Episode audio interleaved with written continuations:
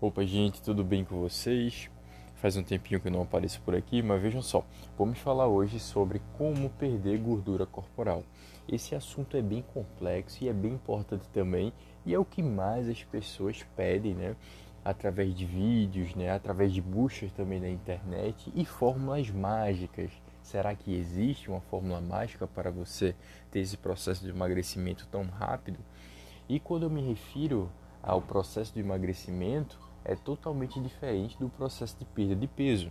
Quando eu estou me referindo ao processo de emagrecimento, eu estou falando exclusivamente de diminuir o percentual de gordura e principalmente aumentar a musculatura. Agora, quando eu me refiro ao processo de perda de peso, o peso em si ele envolve diversos fatores. Além da gordura que você tem dentro do, do corpo, vai ter musculatura, vai ter quantidade de água. E o que muita gente faz, Vitor, se eu comprar esse inibidor de apetite, eu vou emagrecer? Até você vai conseguir perder peso, não emagrecer. Até porque, né, quando você compra, por exemplo, esses produtinhos né, que tem várias fibras na sua composição, que faz uma alteração no sentido da inibição da fome, se você fica sem comer, claramente você vai perder peso e principalmente você vai perder água porque essas cápsulas emagrecedoras que tem no mercado, que custa aí por volta de 150, 200, 150 reais, elas têm também na composição substâncias que são diuréticas. Ou seja, você vai estar consumindo uma cápsula que tem muita fibra, além disso ela tem substâncias diuréticas que vai fazer com que esse indivíduo ao longo do dia faça muito xixi. Se você faz uma eliminação muito grande, né, através da urina, de eletrólitos, nesse sentido, principalmente a água, a sua retenção ela vai descer muito. Automaticamente você vai perder peso na balança, mas isso não significa que você vai estar emagrecendo. Temos no nosso organismo o que chamamos de glicogênio. Glicogênio é uma reserva muscular e a reserva também hepática. Reserva essa de energia. E essa reserva de energia, ela tem uma demanda pela alta ingestão, por exemplo, de carboidrato. Lembra que o carboidrato é o nosso primeiro substrato energético que a gente utiliza para a realização de atividade física.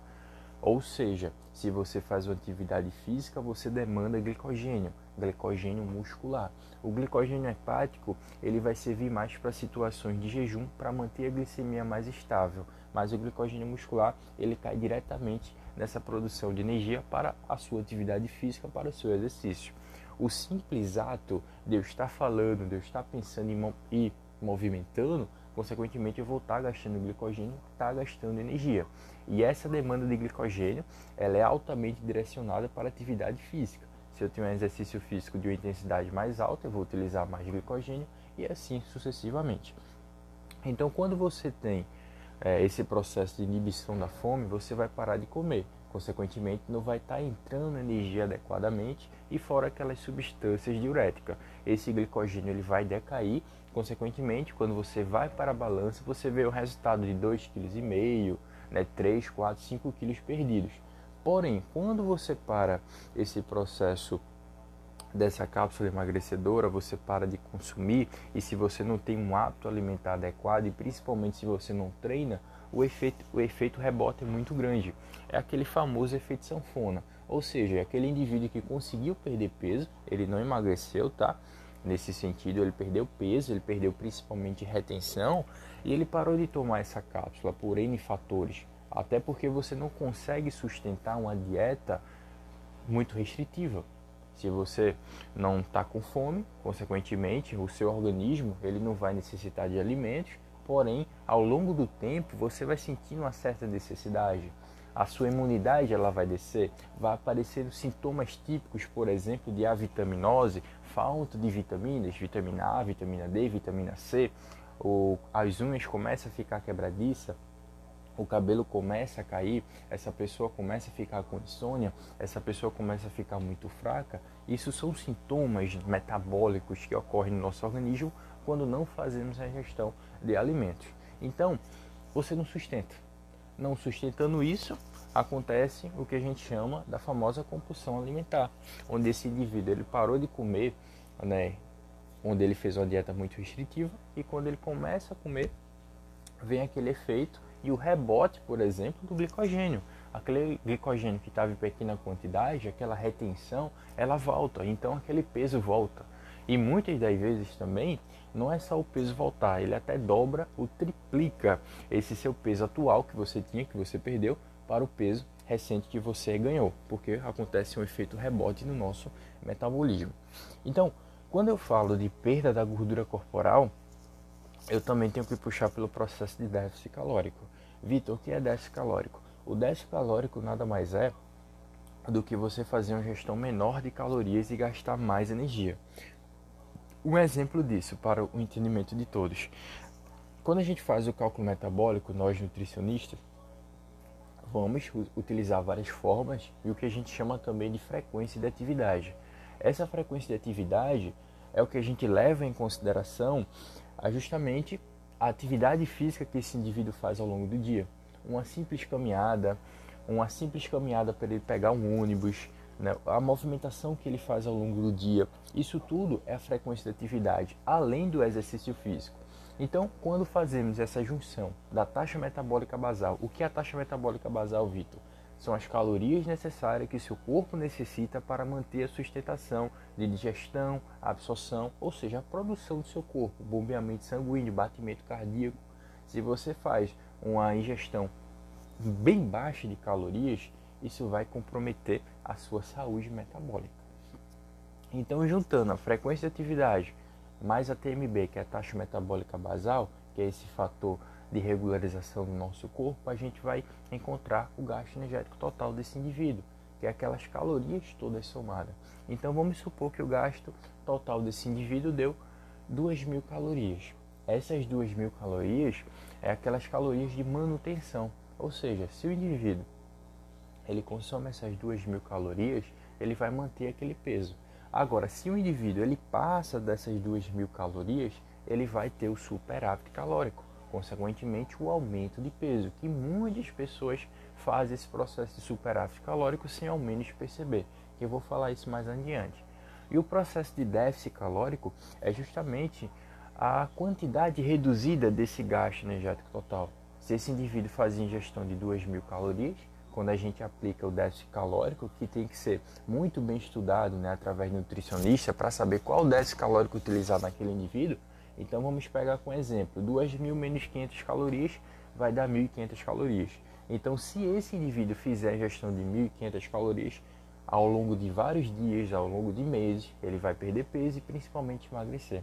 E isso é claro também para ter uma manutenção melhor da sua massa muscular, o ideal é que ele faça alguma atividade física. Porque quem nunca viu um indivíduo que é obeso, um indivíduo que tem sobrepeso, obesidade nesse sentido, ele só passa a fazer, por exemplo, exercícios aeróbicos, ou ele só passa a mexer na dieta, passa a fazer déficit calórico, porém não treina. Não treina principalmente musculação. Esse indivíduo vai ser flácido, vai ter aquela flacidez, porque ele não tem tonificação no seu corpo, ele não criou musculatura. Por isso também que a musculação é tão importante, porque a musculação, junto com o exercício aeróbico, ela vai trabalhar tanto esse processo de oxidação de gordura, porém ela vai modular o seu corpo, ela vai modular a sua composição corporal. Você vai ter o processo de tonificação. Muitas das vezes também o que acontece em prática clínica, o indivíduo que tem sobrepeso, tá? Ele tem um leve sobrepeso, porém ele começou a treinar e começou a fazer dieta. Muitas das vezes o peso nem se altera, se altera muito pouco, um, dois quilos a menos, porém a composição corporal dele muda de um jeito absurdo. As roupas começam a ficar mais folgadas, o percentual de massa muscular no corpo ele começa a subir, o percentual de massa gorda começa a decair, o percentual de gordura, e assim é o que a gente chama da nutrição saudável. Eu quero que vocês tenham a maior quantidade de musculatura e uma menor quantidade de gordura corporal também. Lembra também, pessoal, que gordura corporal é bem importante para o nosso organismo, tá? Quando a gente fala de um percentual de gordura, né, baixo, estou falando de fisiculturistas, né, que tem um percentual entre 4, 5, 6%, porém isso é só sustentável na hora da competição. Quando esses fisiculturistas estão fora da competição, esse percentual de gordura sobe. Até porque se eu tenho um percentual de gordura muito baixo, eu vou influenciar diretamente minha imunidade. A gordura ela vai ter o papel fundamental de síntese de hormônios, de síntese, por exemplo, de colesterol. que é bem importante para o nosso organismo. Síntese também no sentido de transportes de vitaminas lipossolúveis, A, D, A, E, A, K. Imagina, você não ter o transporte de vitaminas adequadas, o seu organismo ele vai ficar descontrolado. E muitas das vezes também, aqueles inibidores que eu falei no começo da nossa conversa, eles fazem isso. Quando você toma uma cápsula emagrecedora, geralmente essas cápsulas emagrecedoras também e alguns medicamentos, como o famoso Orlistat, eles têm uma inibição da gordura. Ou seja, você faz ingestão de gordura e 30% dela, na maioria das vezes, ela não vai ser absorvida. Porém, o que eu falo, se você não absorve gordura, não significa que você vai emagrecer. Isso só vai prejudicar o seu organismo, porque você precisa da gordura. Como assim, Vitor? Você faz uma refeição que tem gordura, você toma um medicamento ou toma uma cápsula mágica, consequentemente ela não vai absorver aquela gordura que você comeu. Mas e a gordura que está dentro do seu organismo para facilitar o entendimento de vocês? Vocês estão entendendo? Não significa que você não absorvendo gordura você vai emagrecer, até porque o processo de emagrecimento ali depende exclusivamente do déficit calórico. Só que quando eu falo déficit calórico, não é uma simples conta de matemática. Porque se o nosso corpo ele fosse uma locomotiva, era muito fácil, mas o nosso metabolismo é muito dinâmico. O nosso metabolismo tem vários fatores que vão influenciar diretamente o indivíduo. E quando eu falo essa palavra metabolismo, muita gente não sabe. Mas pessoal, metabolismo é um conjunto de reações químicas que ocorrem no interior do ser vivo. E esse metabolismo, ele vai ter processo de digestão, absorção, vai ter a termogênese adaptativa, vai ter o efeito térmico dos alimentos. Isso tudo tem uma ligação muito forte, além de fatores de preferências alimentares. Imagina você comer batata doce com frango todos os dias. Isso é chato, isso é ruim, isso não é uma alimentação boa. Vai faltar micronutrientes também. A sua alimentação tem que ter uma variedade. Por isso também a gente já cai naquele assunto que o nutricionista não é aquele profissional que vai deixar você com fome ou vai tirar tudo. É que eu sempre falo também, existem profissionais e profissionais no mercado que vão te facilitar nesse processo é, do seu objetivo, seja emagrecimento e hipertrofia. Por isso também que você tem que ter o cuidado para escolher aquele profissional adequado e não também ficar procurando fórmulas de blogueiros ou fórmulas mágicas. Então, quando a gente vai elaborar uma dieta, a gente tem que levar em consideração as preferências alimentares. O principal é o fator econômico do paciente. Né? Será que eu vou fazer um cardápio nível A, nível B, nível C para esse paciente? Qual é a condição desse paciente de comprar aquele determinado alimento? Uma coisa que eu escuto muito de meus pacientes, ah, Vitor, eu vi de tal profissional, porém ele passou um cardápio muito caro para mim. Eu, quando vou elaborar a dieta do paciente, né, isso já está na nutrição, é para ser assim nesse sentido, eu sempre tento né, dar aquelas preferências alimentares que ele consome no dia e que ele tem condição de comprar. Vitor, eu não gosto de beterraba, então não vou colocar beterraba no seu cardápio, eu não gosto de jeito nenhum. Porém, eu vou tentar fazer alguma receita com beterraba. Se mesmo assim você não conseguir comer, aí a gente vai mudar o legumes, o vegetal. A gente pode partir para uma suplementação, em muitos casos também, que tem indivíduos que têm um paladar muito infantil, e assim a gente vai descobrindo até o indivíduo ter uma adesão perfeita na dieta, chegando próximo aos 100%. Então, esse processo de déficit calórico ele é muito complexo, pessoal. O que acontece na maioria das vezes também, cerca de mais de 90% dos casos, é que o indivíduo que ele não busca o profissional, por N fatores, principalmente o fator econômico, ele busca uma dieta na internet e as dietas da internet elas funcionam. Por quê? A dieta da internet, das blogueiras, ela vai ter um déficit calórico muito grande. Se eu tenho déficit calórico, eu vou emagrecer. Porém, essas questões todas que eu falei, nessa dieta da internet, ela não vai ser individualizada para você. Geralmente na dieta da internet vai ter alimentos que você não gosta, mas você vai consumir porque está lá, porque é uma dieta. Então, dieta, a gente lembra, é restrição. Por isso que eu gosto de falar também planejamento alimentar, que eu abro mais a mente no meu paciente. Você faz a dieta, vai ter resultado. Porém, você vai sustentar o resultado? Você aplicou o déficit calórico, você emagreceu e perdeu peso. Porém, por quanto tempo? Essa é que é a pergunta por quanto tempo você vai conseguir ficar com a dieta restritiva. geralmente vai ser meses ou até mesmo semanas. Pouquíssimas pessoas conseguem ficar comendo o mesmo cardápio durante um ano. Até porque acontece o que chamamos de influência externa. Vai ter aquele amigo, vai ter aquele amigo, a própria família mesmo. Influencia você a comer, por exemplo, alimentos fora da dieta. Bora para um rodízio, bora para uma pizza, vamos sair, bora tomar um sorvete. Consequentemente, vai entrando mais alimentos na sua rotina. E ao processo que você vai emagrecendo e perdendo peso, acontece várias adaptações metabólicas que tentam recuperar o peso perdido. Isso é o que acontece com todo mundo, pessoal. O teu corpo não quer ver você magro. O seu corpo quer ver você sedentário e relaxado. O nosso corpo é preguiçoso, porém temos que lutar contra isso. Então, automaticamente, quando tu perde peso e emagrece, você vai sentindo mais fome. Se você sente mais fome, sem ao menos você perceber, você começa a comer mais alimentos. Você comia no lanche da tarde, vamos supor, uma banana com uma colher de aveia e uma colher de sopa de leite. Você está emagrecendo, está passando por adaptação metabólica, só que sua fome está aumentando. O almoço que você fez já não está dando mais conta. Então no lanche o que é que você vai fazer? Vai colocar duas bananas, vai aumentar a quantidade da aveia e vai aumentar a quantidade do leite. E isso você vai fazer em todas as refeições, sem ao menos perceber, pessoal. Isso é efeito nosso psicológico. Consequentemente, o teu peso ele vai aumentando. Aí você vai dizer, caramba, por que meu peso está aumentando? Se eu estou comendo certinho, se eu estou comendo alimentos saudáveis. Você pode até estar tá comendo um alimento saudável. Porém, sempre vai ter um erro que a gente vai achar nesse processo de déficit calórico, pessoal. É uma frase que eu falo sempre. Se emagrecer fosse fácil, não teríamos obesos no mundo, mais de bilhões de pessoas com problemas de saúde, problemas cardiovasculares, problemas metabólicos. Não é fácil não.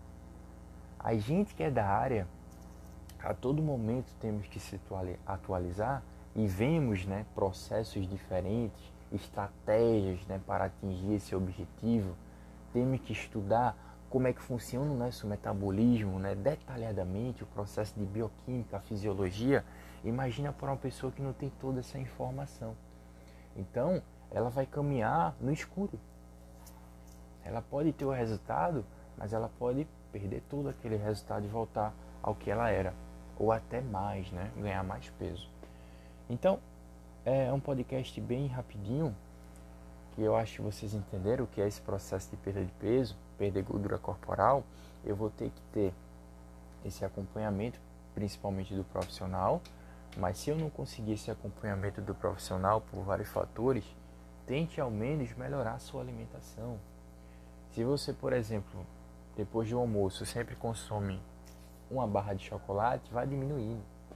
Se você tem um hábito, por exemplo, de beber sempre refrigerante, diminua isso. Se você tem um hábito também de todos os dias pedir comida em aplicativos, que é bastante comum isso hoje em dia por causa da correria da rotina, tente diminuir isso e sempre tente comer alimentos mais saudáveis possível. E sempre também tente fazer alguma atividade física e exercício físico, porque você vai ver, tijolinho em cima de tijolinho a gente vai construindo uma parede. Nutrição é isso. Se você ficar ansioso, se você tem ansiedade, se você vai querer o resultado rápido, você não vai conseguir. Por isso que muitos indivíduos têm aquela famosa equipe multidisciplinar, que tem um nutricionista, que tem um médico, que tem um psicólogo.